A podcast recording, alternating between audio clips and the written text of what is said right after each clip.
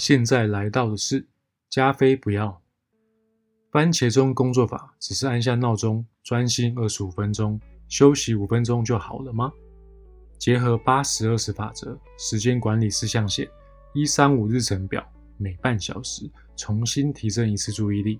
Hello，我是慵懒加菲，今天又来跟大家讲讲，并讨论一下如何提升工作效率。没办法，谁叫加菲工作都在偷懒呢？会想要讲讲这个主题，是因为最近唐凤政务委员接受访问时，提到自己常年远距工作会使用到番茄钟工作法。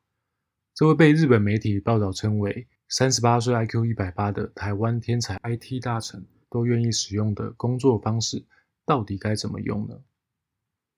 将手机设定倒数计时二十五分钟，开始想办法认真的工作，进入心流。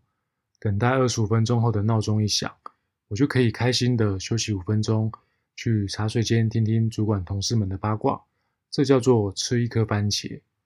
之后呢，再开始下一轮的吃番茄循环，这就是加菲一开始对于番茄钟工作法的认知。顺带一提，这种时间管理方法是由 Francisco 在一九八零年代所创立的。嗯，好哦。当加菲好奇的开始，也当成玩游戏一样开始玩起了番茄钟。哦，不对，是工作用起的番茄钟。为什么会说玩呢？因为加菲发现，当按下闹钟 Start 按钮。倒数开始的时候，突然感到一股微小紧凑感降临，很像玩手游时开启一场副本，又在时间内完成闯关的兴奋心情。这时候我的感觉是专注的，可能是因为加菲很慵懒的关系，非得要有人或时间压力下才会有一点点的注意力。不要学加菲哦！如果你有跟加菲一样的情况，欢迎留言跟加菲说，应该不会只有加菲这么懒吧？好了，先不管懒不懒，就游戏性与时间压力下，对加菲的工作效率来说，似乎还蛮有效的。会刻意的专注，并且会避免可控制的不必要的干扰，像是讯息通知、信件等等，这些可以等到五分钟休息时间再来处理，并不会太造成重要事情无法及时回复处理的问题。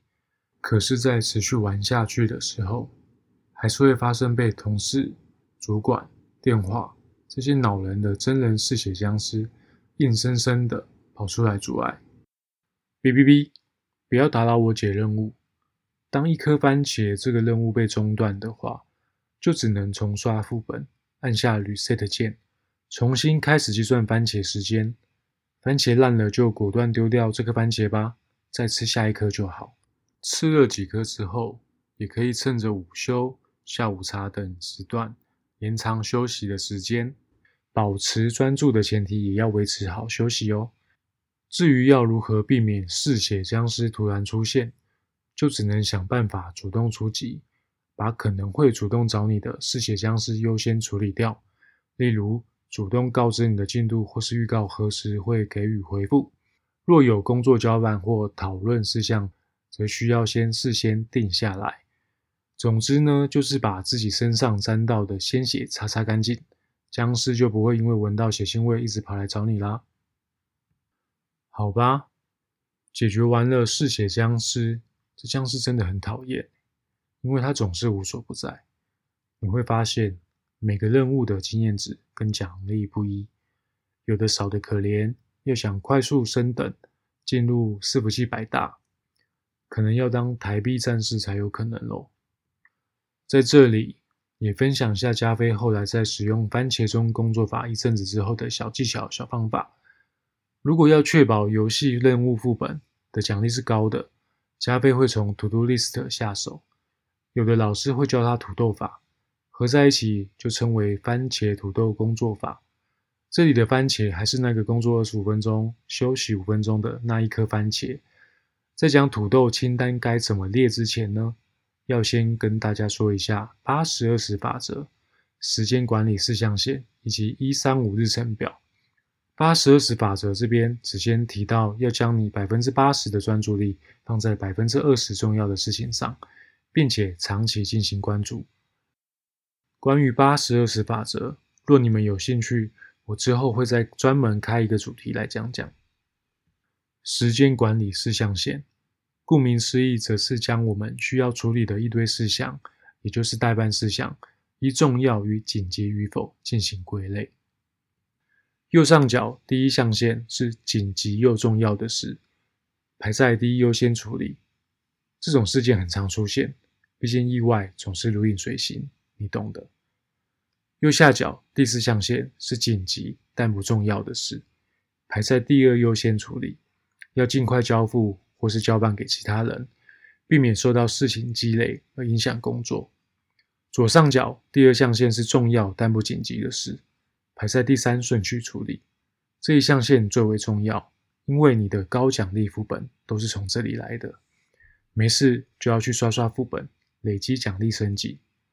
而左下角第三象限是不重要也不紧急的事，排在最后处理。下班前记得要进行进度的追踪，不要让它变成紧急又不重要的事。有一点小技巧，我们尽量把右半边的象限一四象限的待办事项清空，也就是尽数处理完被归纳在此的工作事项，只留左半边象限二三象限的待办事项，并且把百分之八十的时间都花在第二象限重要但不紧急的事情上。举例来说，你可能觉得要交产品报告很心烦，但这是这个月最重要的指标项目，也是最能显现你对于工作掌握度与能力的机会。如果你拖到最后一刻才开始，就会变成紧急又重要的事；又如果你拖到了最后一刻，你难得表现自己的机会，可能因为准备不及，反倒变成一场灾难，白白放弃了高奖励副本的好处。咦？讲了这么久，说好的土豆呢？鉴于前面所提到的，我们已经知道八十二十法则与时间管理四象限的应用，接下来就可以安排待办清单啦。每天可以依三层级共安排九项的待办清单，最高层级只安排一项清单，选择依据为重要但不紧急，每日至少要花九十分钟投入的高价值高奖励事项。中间的层级呢？安排三项清单，可以是一重要且紧急的事项；二符合八十二十法则的专案或事项；三不重要但紧急的事项。而最低层级则可以安排五项清单，其中可包含例行工作或是会议。一天只要能做好这三层级共九件事情，其实已经很有效率了，好吗？这么做就是为了可以让你。把专注力保持在正确的轨道上。在用了番茄钟工作法之后，加菲觉得真的是少数可以有效提升工作效率、简单又粗暴的方法。不过前提是要先设定并确认好待办事项，不能让特地专心的二十五分钟在做没有奖励的游戏副本，事倍功半。透过吃下一颗颗番茄，工作也依序的完成。如此也能够让你很快的得到成就跟动力，并长期关注在重要的工作上，自然而然呢，也会避开无关紧要的事情，并增加效率了。那么今天你吃了几颗番茄呢？最后来到今天的加菲加点料：一、番茄钟工作法运用游戏化的元素，将你堆积满谷的待办事项，运用一次只需要专心二十五分钟的方式。一项项逐步的完成，就像挑战每日游戏副本一样，精准的提醒你该专注的范围。一方面也可以记录你的时间都花到哪里去了。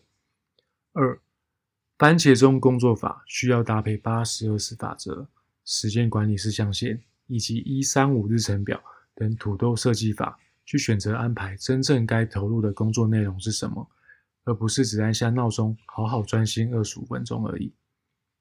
三五分钟休息，不只是休息，也包含降低工作强度。可以趁这五分钟来处理邮件、讯息等在专注时被略过的低强度工作事项。四时间是稀缺资源，在这里不是要你去做更多事，这只会让你更加疲累、更没有效率而已，而是要用更短的时间完成你的目标。最后的最后。要再向你借个十秒钟，想请你想想看，自己这个礼拜是不是也愿意尝试使用番茄钟工作法呢？如果你愿意，也欢迎你把试用心得留言分享给加菲听哦。